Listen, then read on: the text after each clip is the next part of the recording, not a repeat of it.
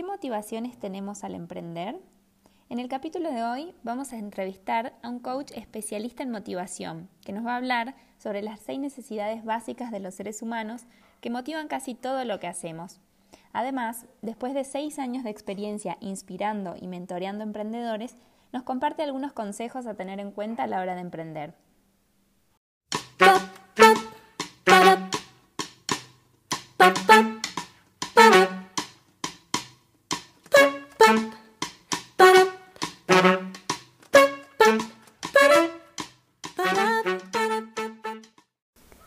Buenas, buenas, ¿cómo están? Bienvenidos a Aprendedoras Seriales. Soy Vicky Villamayor y junto con Sofi Martorell vamos a aprender cada semana sobre temas que nos interesan y nos ayudan a emprender.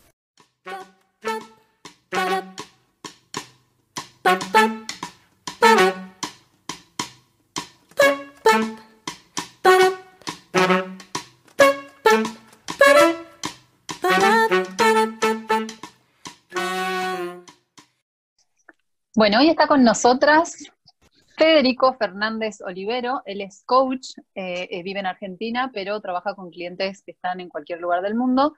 Eh, ¿Quién mejor que él para presentarse? Así que les voy a dar unos, unos minutos para que lo haga y después vamos a estar charlando sobre todo, porque no me deja que lo guione demasiado, porque a él le gusta lo emergente e improvisar, pero a mí hay un tema que me parece súper interesante que lo charlé con él, que es eh, el tema de las seis necesidades que tienen las personas y a partir de las cuales, si nosotros las detectamos, podemos encontrar eh, distintas oportunidades para eh, generar desde conversaciones hasta negocios con ellas. Así que, hola Fede, ¿cómo estás? Sofi, ¿cómo estás vos? Hola Vir, muchas gracias por recibirme. para mí es un placer estar con ustedes aquí. Y nada, a mí no me gusta mucho hablar de mí, así que el que quiere saber más de mí me puede ir a buscar en las redes y, se va a enterar más. Eh, yo sé que a veces sueno muy ególatra, pero cuando tengo que hablar de mí, me, como los mocos. Bueno, entonces, arroba Fede Fernández Olivero para todos los que estén escuchando y ahí van a poder ver todos los posteos super pro que hace acá nuestro amigo. Y en eh, LinkedIn, Fede Fernández Olivero también. Buenísimo, ahí está entonces. Así que, bueno, dale, hablemos, decime qué querés que hablemos. Yo estoy acá a disposición de ustedes, 100% a disposición de ustedes. Bueno, esto que, mencionaba recién, el tema de las, de las seis necesidades, me parece como un punto de partida para una charla emergente, súper fluida y improvisada, pero partamos de eso, si te parece. Dale, perfecto. Bueno, eh, el modelo de las seis necesidades humanas es un modelo que desarrolla Tony Robbins hace varios años y que eh, Tony es uno de mis mentores. Eh, que tuve el placer de conocer hace un par de años en, New Jersey, en Estados Unidos, cuando fui a hacer un seminario con él. Y él plantea de que todos los seres humanos, más allá de las necesidades que todos conocemos del modelo de Maslow y distintos modelos, todas se reducen a seis específicas, ¿no? Y él habla de, te hace un repaso general y después si que nos metemos uno por una, tenemos la necesidad de la certeza, la de la variedad, la de la significancia, la del amor y la conexión, la del crecimiento y la de la contribución. Y a simple vista, cuando las menciono, hasta podés encontrar ciertos, eh, ciertas dicotomías, ¿no? Digo, entre certeza y variedad, vos dirás, ok, mm. ¿Qué significa certeza? Y claramente está enfrente, la cara enfrente es la, de la variedad. Lo mismo pasa con la de significancia, que es la de sentirme importante, único, eh, eh, tengo un significado, con la de conexión y amor. Cuando uno habla de conexión y amor, está hablando del plural y de los demás. Y lo mismo lo de crecimiento, cuando uno piensa en crecimiento, piensa en crecer uno, eh, y está en contraposición de la de contribución, de contribuir al crecimiento de los demás.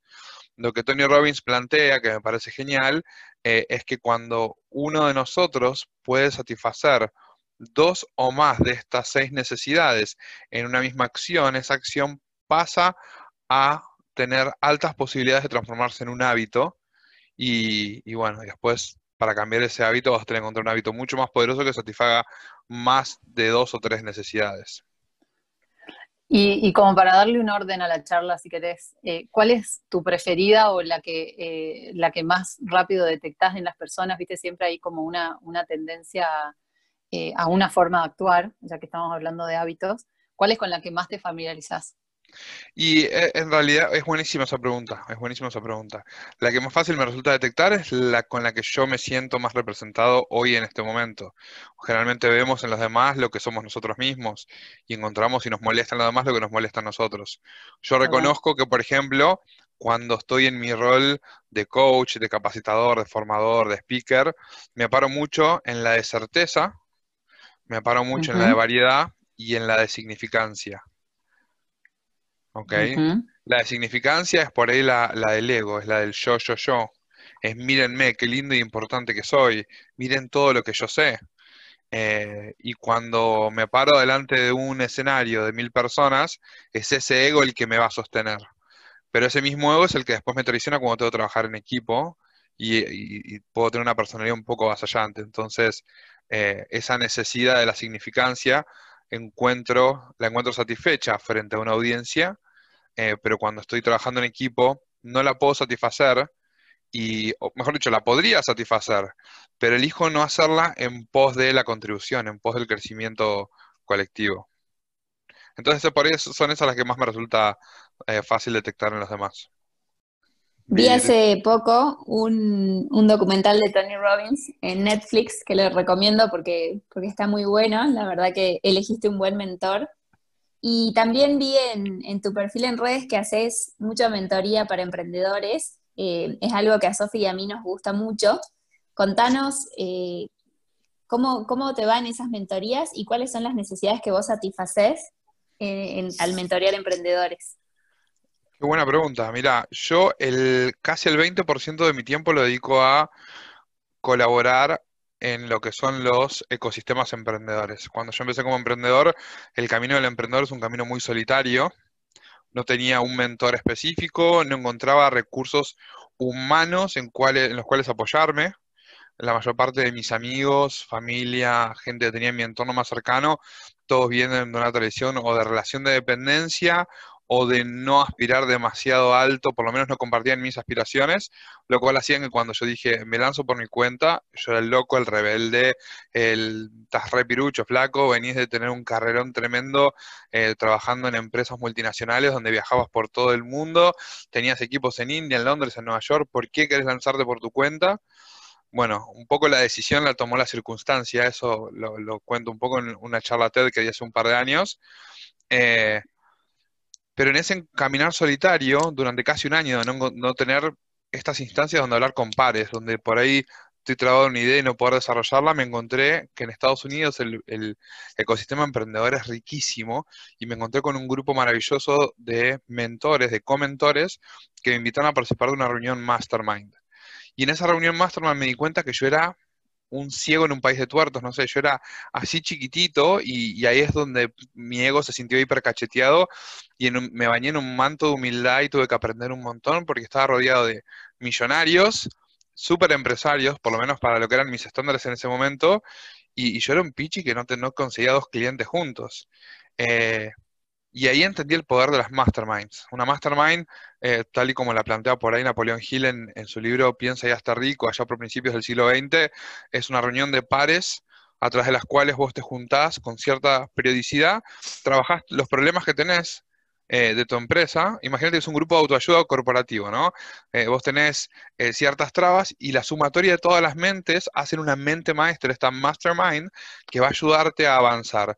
Y entonces, eh, en, este libro, Piense hasta rico, muestran claramente cómo es que se puede ejecutar. En esta reunión Mastermind que me invitaron, un grupo de emprendedores norteamericanos, empecé a crecer desde el día uno, empecé a crecer a pasos agigantados al punto de para finales de ese año tenía ya dos unicornios como clientes eh, y para mí era una cosa imposible cuando empecé ese proceso. Y desde ese momento yo me comprometí a generar un ecosistema emprendedor que yo no estaba viendo acá. Hay ciertos ecosistemas emprendedores, pero siento que todavía son medio elitistas, son medio jugar con nuestras reglas o, no jugás. Eh, y entonces empecé primero a gestionar reuniones mastermind gratis, a ayudar con procesos de coaching y mentoría gratis a emprendedores. Y después lancé un podcast hace un par de años, cuando casi no había podcast en español, eh, que era, se llamaba Mastermind Latino, que estaba apuntado exclusivamente a entrevistar emprendedores que cuenten su historia, que cuenten sus fracasos, porque lo que muchas veces no escuchamos son las historias de fracasos. Eh, entonces, quizás me fui un poco por las ramas, pero respondiendo a tu pregunta, me encanta mentorear emprendedores, pero solamente cuando están realmente comprometidos. Actualmente armamos un grupo mastermind de cuatro encuentros únicamente, donde están obligados a cumplir ciertas eh, prerrogativas para mantenerse en el grupo. No se les cobra plata, pero se les pide compromiso. Y en ese compromiso todos somos responsables por los objetivos de todos. Entonces también generamos una suerte de espíritu de tribu, donde no solamente no estás solo, sino que además tenés que obligarte, estás obligado a juntarte durante los entre reuniones con los de tu minigrupo para ayudarlos a avanzar con sus accionables, porque muchas veces cuando sos emprendedor te falta esta energía para salir de la cama porque no te salen clientes, porque lo que sea, y hay días que no tenés ganas de salir de la cama. Bueno, cuando no salís de la no tenés esas ganas, el grupo es el que te va a empujar para salir adelante. Y el compromiso que tiene todo el grupo para después es cuando terminen este proceso que se llama Mastermind Embajadores, es armar cada cual después su propia reunión Mastermind y ayudar a otros emprendedores y generar una suerte de cadena de favores. Qué bueno lo que contás, Fede, la verdad que me, encanta. Yo participo de, de, algunos, de dos grupos, uno de mujeres y uno de, jóvenes empresarios, en donde nos coacheamos entre nosotros, pero se ve que, vos le o sea, que vos tenés una forma, una estructura que, parece mágica, ¿no? Em, lo que te quiero preguntar es, ¿qué les recomendás? Por ejemplo, yo soy un emprendedor, quiero participar o quiero armar mi grupo.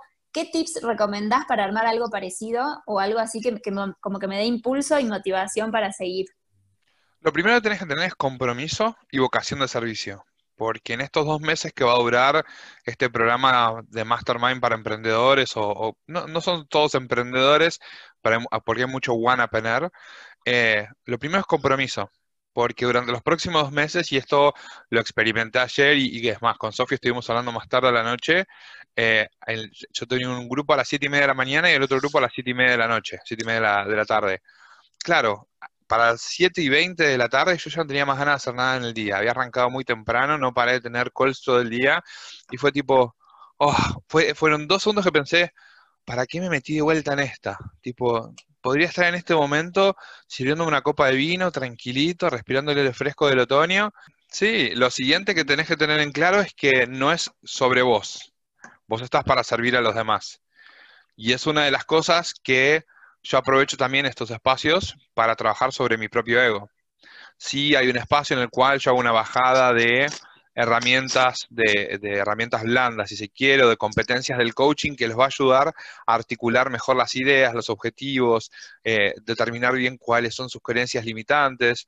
Em, pero después es empoderarlos a ellos para que entre ellos mismos se hagan, sean comentores y corresponsables del desarrollo, que no estén dependiendo de un gurú, un poco lo que decía Tony Robbins eh, a través de la película, es decir, yo no soy tu gurú, es porque se cansó de que la gente le diga eh, que era el gurú y él dijo, no, yo no soy el gurú de nadie, vos tenés que hacerte responsable de tu vida, acá es lo mismo. Eh, a mí me pasa muchas veces que me dicen, che, Fede, ¿y, cuánto me cuesta contratarte? Mirá, vos me querés contratar como coach o como mentor, es por un tiempo limitado. Armamos una fecha de inicio, una fecha de finalización y no generemos una codependencia porque a mí no me interesa. Y si en el camino encontramos que no hay compromiso, tomate, devuelvo la plata y, si te he visto no me acuerdo. Entonces, compromiso, entender de que estás al servicio del otro y, y después mucho huevo, o ovario. Me siento hay que hablar con un lenguaje un poco más inclusivo.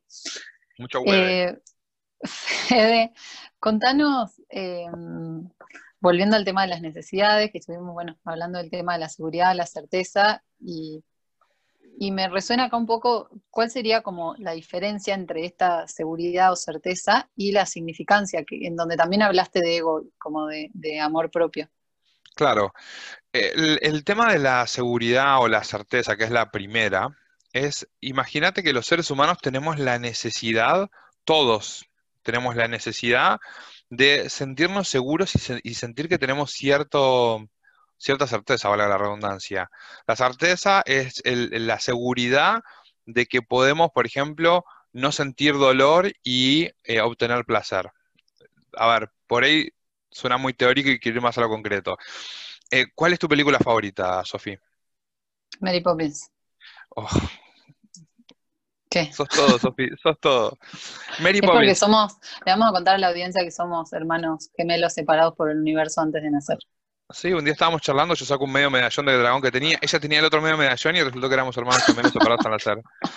Sophie Mary Poppins, imagínate que estás haciendo zapping, que yo sé que nosotros ya no sabemos más zapping, pero estás haciendo zapping por esas cosas de la vida y están cantando chim chimini, chim chimini, chim chim churu, y, y te quedas viendo la película, ¿sí o no? Sí, obvio.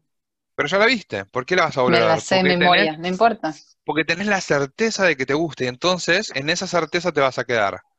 ¿Por qué evitas ciertas calles cuando andás por la calle o ciertas horas del día? Porque tenés la seguridad de que algo malo te va a pasar o algo bueno te va a pasar si, si las evitas. Entonces la certeza es súper importante. Es súper Podríamos decir que, que se resume en la frase de es mejor malo conocido que bueno por conocer. No, no, no, no, ¿No? no, no, no, no, no, no. Eso, me, eso es un conformismo básico mediocre y vos no sos mediocre, Sofía. No, a lo que voy es que a veces nos quedamos con eso porque nos da cierta certeza o cierta seguridad, pero es lo que vos Sí. decías recién, hay que buscar el equilibrio entre las dos necesidades, porque yo tengo la necesidad de la certeza o de la seguridad, pero también tengo la necesidad del crecimiento. Entonces, Bueno, es una cuestión de encontrar un equilibrio. No me puedo que quedar se- siempre en lo certero. La que se le para enfrente es la de la, eh, lo que eh, Tony llama uncer- perdón, uncertainty, que es la de la variedad. Y la necesidad de la variedad es, eh, imagínate que los humanos tenemos la necesidad de tener nuevos estímulos y, y- y cambio de ambiente, eh, la variedad de poder ir hacia lo desconocido y buscar cambios. Por ejemplo, eh, volvamos a Mary Poppins, que a vos tanto te gusta Mary Poppins. Cuando volvés a ver Mary Poppins una y otra vez, ¿encontrás cosas nuevas? Sí, obvio. ahí tenés la variedad, no solamente, y estás satisfaciendo las dos necesidades, porque a veces pensamos que son opuestas, pero también podemos satisfacer las dos necesidades atrás de una misma acción. Yo, por ejemplo, amo Mary Poppins, y cada vez que veo a Mary Poppins encuentro detalles nuevos. Eh, eh, a nuestra generación le pasa mucho con Volver al Futuro. Vos estás viendo, estás haciendo zapping, pasás por Volver al Futuro, escuchás tan, y automáticamente girás la cabeza y te quedas quietito, y, ves algo en una escena, algo que no te has dado cuenta. Y estás satisfaciendo las dos necesidades. Pero, por ejemplo, hay otra, en la necesidad esta de variedad o de uncertainty, eh, la encontramos mucho en aquellos que nos gusta viajar. Yo amo viajar.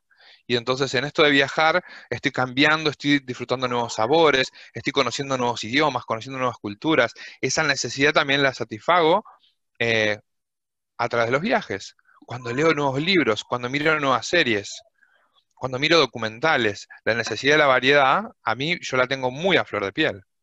Y de vuelta, la de la certeza y la de la variedad, que parecen opuestas, muchas veces se pueden complementar. Y ninguna es mala y ninguna es buena, todas simplemente son. Por ejemplo, y, y ahora nos metemos en la de significancia, que es la que le sigue, que es cuando los humanos nece- necesitamos sentirnos especiales, únicos, importantes eh, y necesitados para sentirnos, o sea, necesitamos sentirnos necesitados. Eh, y la que tiene enfrente es la de amor y conexión, ¿no? La de amor y conexión es la necesidad de poder conectar con otros, es la necesidad de, eh, de sentir una conexión o una cercanía fuerte con, otros seres humanos. Ahora, estas dos que parecen opuestas, también eh, son complementarias o pueden llegar a ser complementarias. Y es más, a la hora de satisfacer estas necesidades, también las puede satisfacer desde un lugar que desde nuestra óptica puede ser muy, muy malo, pero alguien las puede estar satisfaciendo desde su propia visión como algo muy, muy bueno. Por ejemplo, imagínate eh, 11 de septiembre de 2001. No sé si ustedes habían Sí. nacido. Sí. Yo estaba de viaje de egresados en Bariloche en ese momento. Me levanto, un poco resaca, vamos a un súper a comprar provisiones para la noche, claramente vegetales y frutas, si mi abuela está escuchando. Claro. Sí. Y estamos en el súper y hay unas teles de tubo, por esa época las teles de tubo, ponele 28 pulgadas, y veo como un avión hace ¡pum! y se estrella contra la torre, y yo lo primero que pienso es, ¡fuck! ¡Qué buen efecto! Yo quiero ver esa película cuando salga. Fue lo primer, mi primera reacción fue esa. Y mi amigo estaba al lado mío y me dice, no, boludo, hoy de la mañana, hace un rato, tipo, chocaron una torre, esta es la segunda están chocando. Y empezamos a flashearla. Y, y muchos años después, cuando aprendo esto de las seis necesidades, me pongo a pensar en el, en el secuestrador, en aquel que secuestró el avión. Y esa persona estaba secuestrando el avión, estaba satisfaciendo la necesidad de significancia, de sentirse importante, la de conexión y amor, porque él de esa manera se conecta con sus semejantes correligionarios y, una conexión de amor también, y por ahí con las que le siguen, que ahora vamos a meternos, que es la de crecimiento, eh, porque desde su óptica, entonces, no hay maneras buenas o malas de satisfacer necesidades. Son necesidades que cuando las tenemos necesitamos satisfacerlas, y punto. Vos te puedes sentir importante chocando un avión o te puedes sentir importante parándote adelante de 1.200 personas a una conferencia TED. Fede, y te hago una consulta. Eh, al momento de analizar estas seis necesidades eh, y pensar en, mi negocio, ¿no? en, un producto o servicio que, yo puedo vender, me imagino que lo que hay que hacer es eh, ver qué necesidades estoy satisfaciendo yo como empresa, como marca, y quizás me ayude a segmentar mejor mi nicho de, clientes. ¿Es así? Sí y no. A ver, en vez de pensar qué necesidades satisfago yo, pensá qué necesidades está teniendo mi cliente, que es distinto. Porque a veces que vos no podés satisfacer todas las necesidades de tu cliente, porque no sé en cuál nicho estás metido, pero hay, hay un, un, speaker, un colega mío que, me, que tiene una frase genial que dice que él te prohíbe cerrar ventas, que él prefiere que abras relaciones. Y muchas veces vos con tu servicio o producto no puedes satisfacer la necesidad del otro, pero si la puedes detectar, vos podés ayudarlo a que la satisfaga, quizás recomendándole eh, otro proveedor de otro servicio u otro producto. De esa manera mantenés abierta la relación y no estás tratando de forzar una venta. Buenísimo. Entonces es muy importante conocer, más allá de conocerte vos, conocer tu producto, también conocer a quién le estás hablando. Y el, y el cliente es todo. El cliente es el rey. Fíjate qué buena técnica incluso, que, bueno, yo le decía un poco al principio. Eh, si no sé muy bien qué es lo que necesita mi cliente, porque es como un universo enorme, se bueno, a ver, ¿qué necesita mi cliente? Y si tengo que empezar a pensar con una hoja en blanco, es como muy difícil de darme cuenta. Ahora, si la hago pasar como todos mis pensamientos por estos filtros de decir, necesita variedad, necesita seguridad, eh, eh, es como que me dan de alguna forma una guía para determinar las necesidades del otro, aunque no las conozca en profundidad, de ahí ya tendré yo el trabajo de salir a investigar qué tan real es esa necesidad, eh, pero me parece una guía fundamental eh, tener estos seis puntos de partida, por lo menos para empezar a conversar con el cliente. Claro, imagínate esto, Elon Musk, ¿no? El CEO y fundador de Tesla, Tesla Motors. Eh, que entre paréntesis, ah, tengo una frase que estoy usando mucho últimamente que me encanta, que es, cuando te digan que el cielo es el límite, acordate de Tesla el año pasado puso un auto en el espacio. Vamos a, acuñar, acuñemos esa frase. Eh, Elon Musk, cuando desarrolla los autos Tesla, ¿cuáles creen que son las necesidades que sale a satisfacer en sus clientes? Variedad. variedad, sin duda. ¿Por, ¿Por qué sería la de variedad? Contame. Probar cosas nuevas. La de crecimiento. La de, significancia. La de significancia. Ok, ¿y qué más? Mm, creo que esas son las más fuertes. Por ahí si nos podemos más rebuscadas, quizás. claro, es que en realidad, depende cómo lo mires, tiene todas. Tiene todas cubiertas ahí y capaz por eso logró algo tan difícil o tan eh, loco para nosotros hoy, porque logró encontrar este producto que, que hacía que él cumpla todas sus necesidades. Sin duda, la motivación que tenía para hacerlo eh, eran seis necesidades que, que, él tenía que cubrir y, sin duda logró una locura. Mira, a lo que voy es esto, porque es el ejemplo más, más fácil en el cual identificas las seis necesidades. Pero todos, con nuestros productos y servicios, podemos satisfacer las seis necesidades. El tema es que cuando voy a comunicarme, tanto a través de una campaña de marketing o branding, o cuando voy a tener una conversación o más directa con mi cliente final, yo tengo que saber qué es lo que quiero transmitir. Y ahí, y ahí sí ya entra lo que decía Vir antes. Yo qué es lo que quiero, qué necesidades yo quiero con mi producto también satisfacer en el otro. Cuando por ahí es un aspecto tan grande. Pues yo te digo el iPhone, un iPhone, ¿qué necesidades te cumple? Y la de certeza, pues sabes que te funciona bien, pero la de variedad, pues permanentemente puedes eh, sumar nuevas aplicaciones y actualizaciones. Tenés la de significancia, porque te sentís parte de un club especial. No todo el mundo tiene mil y pico dólares para comprarse un iPhone. Y a la vez tenés la de amor y conexión, porque eh, hay toda una sensación de conectividad, el FaceTime y ti, y a la vez es la de crecimiento, porque yo me siento que puedo crecer profesionalmente y adquirir esto, entonces me siento que estoy creciendo, y a la vez tengo la de contribución, porque además puedo decirte que Apple tiene toda una serie de políticas de disminución de huella de carbono, etcétera, etcétera, y puedo satisfacer las seis. Ahora, cuando Apple le está comunicando a toda su audiencia o su potencial audiencia sobre algo, se está parando más En la de, y lo mismo pasa por Tesla, en la de significancia, en la de certeza y en la de variedad. Significancia, obvio, sos parte de un club, no todo el mundo puede comprarse un Tesla. No todo el mundo se puede comprar un Tesla. Eh, la de certeza, porque sé que va a ser un auto de la hostia, porque va a andar súper bien, va a tener cero emisión, etcétera, etcétera.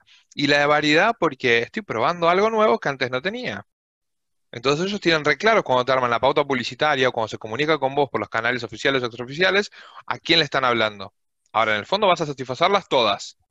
Qué bárbaro esto, ¿no? Y, también eh, cómo, según el producto, también pensaba en el ejemplo que dabas de Apple, eh, según el producto que quieran promocionar, se paran en una necesidad distinta. Entonces, así también logran atacar a distintos segmentos. Pensaba cuando decía el tema de contribuir, eh, viste que hay toda una línea de Apple que es la red, que es para donar, eh, donan fondos para SIDA, para enfermos de SIDA. y, quizá ese tipo de producto está más alineado con consumidores, que es una causa que los mueve y que los, que los inquieta y está alineada a esa necesidad.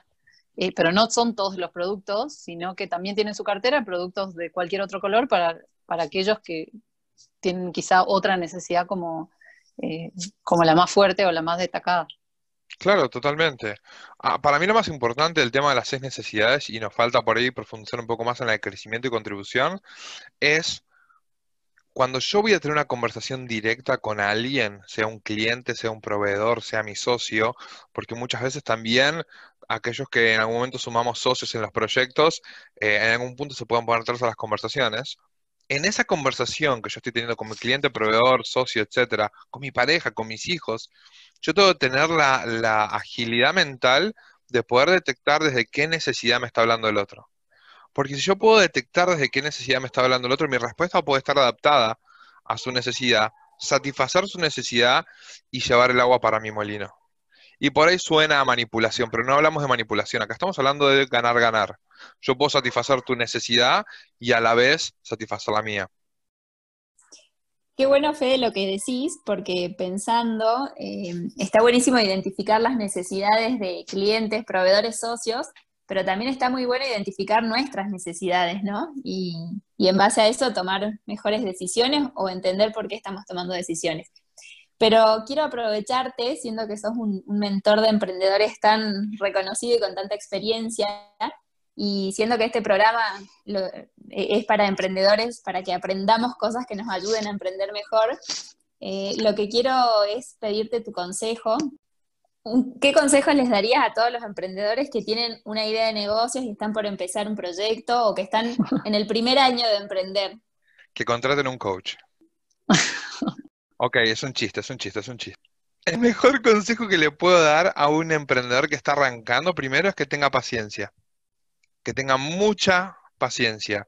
No existe la fórmula para hacerse rico de la noche a la mañana. Cuando vos empezás a emprender, dejas de trabajar a veces 8 horas para los demás para trabajar 19 horas para vos vas a tener que aprender mucho de cómo manejar tus finanzas personales, de cómo manejar tu agenda, de cómo manejar, cómo gestionar tus emociones. Vas a tener días donde vas a estar emocionalmente súper arriba, un 10, y va a haber días donde la emocionalidad se te va a ir al piso, y esos días tenés que tener rutinas y hábitos que te mantengan, porque la motivación y la fuerza de voluntad son un mito, no existen, no tienen una verdadera duración. Lo que sí tenés que tener, que sí funciona, es tener una visión grande, empoderada, una visión de esas que te van a hacer tener ganas de saltar de la cama como con un cohete en el culo eh, todas las mañanas. Y, la fórmula, yo siempre que hablo con emprendedores les explico esto, la fórmula milagrosa, porque todo el mundo en Instagram, en Facebook vas a encontrar, todos te venden fórmulas milagrosas, ¿no? Comprame este programa y en siete días vas a ser rico, compra esto y hace trading y hace no sé qué, está todo muy lindo. La verdadera fórmula milagrosa es tener una visión clara de hacia dónde querés ir. Stephen Covey en los siete hábitos de la gente altamente efectiva lo pone en el segundo hábito.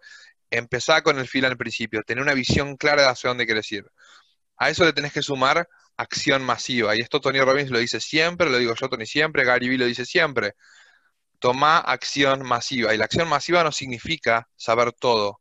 La acción masiva puede ser simplemente salir de tu cama y pegarte una ducha y después afeitate o, lavate los dientes y después sentate en la computadora y prende la computadora. Mantenete en acción, mantenete en movimiento, no te quedes quieto, el que se queda quieto pierde. Y todo eso tenés que multiplicar por actitud.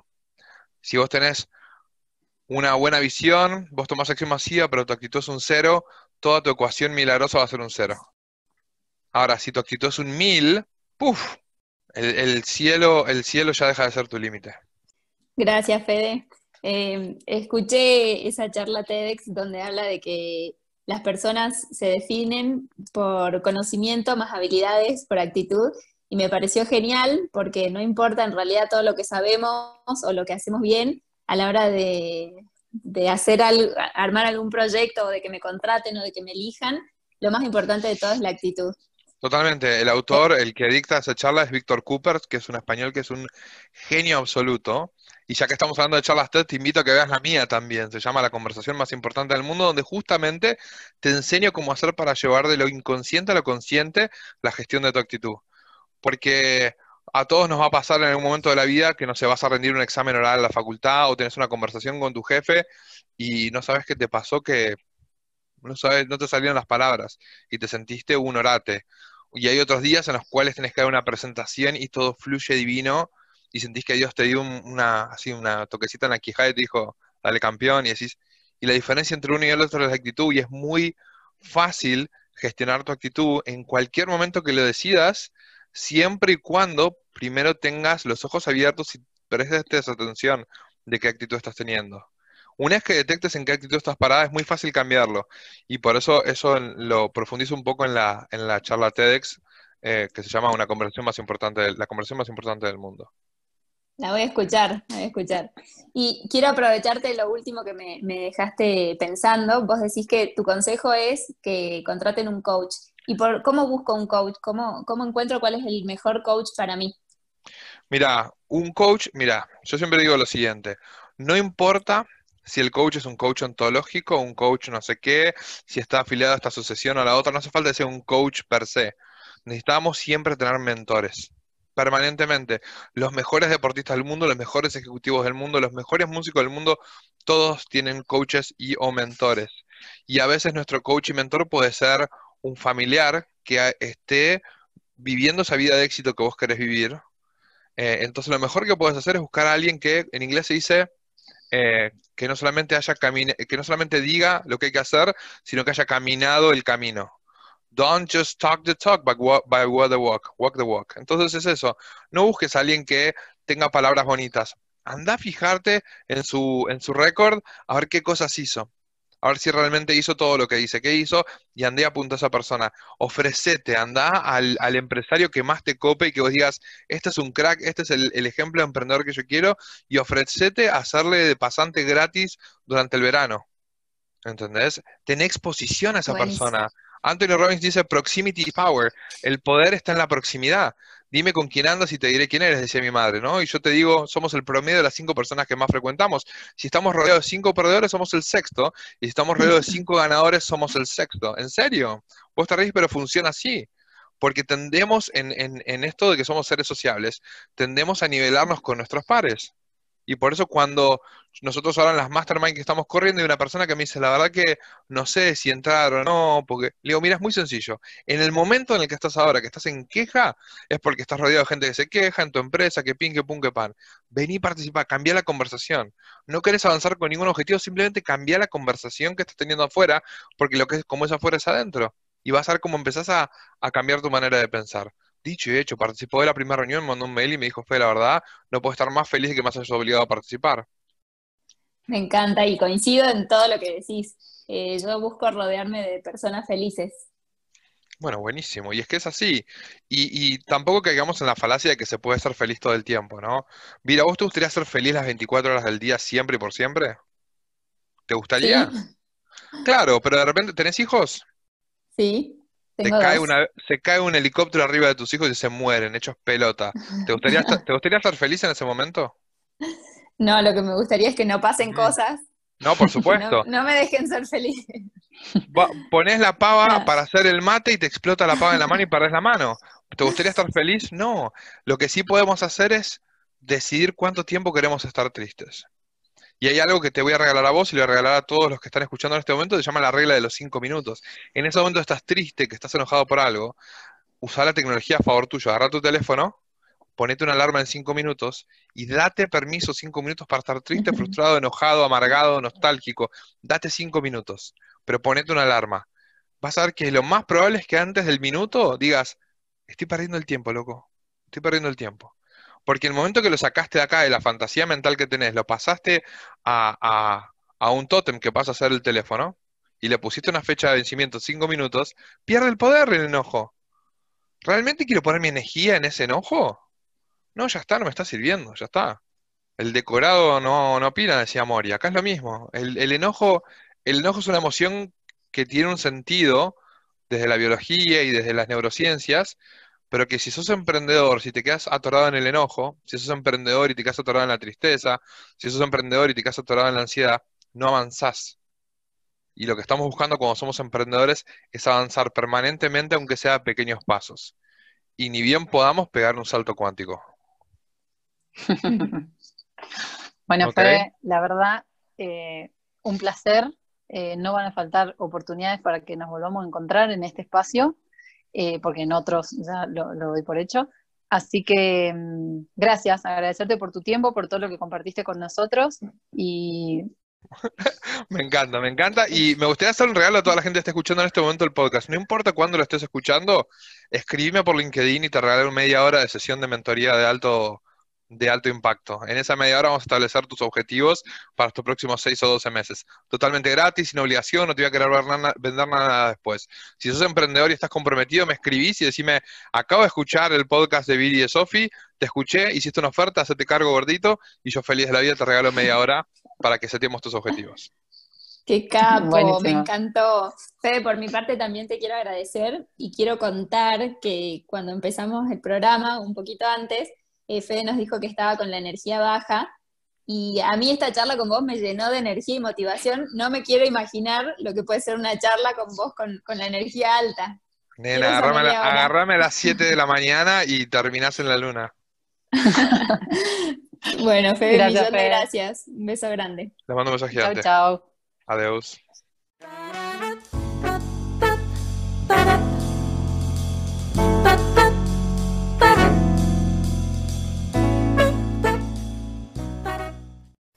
Y así termina este tercer capítulo de Aprendedoras Seriales. Si les gustó, les pedimos que compartan, que se suscriban, que nos sigan en las redes, que comenten. Estamos como arroba aprendedoras seriales. Nos encantaría que nos cuenten sobre qué temas quieren aprender para emprender mejor. Los esperamos la próxima semana.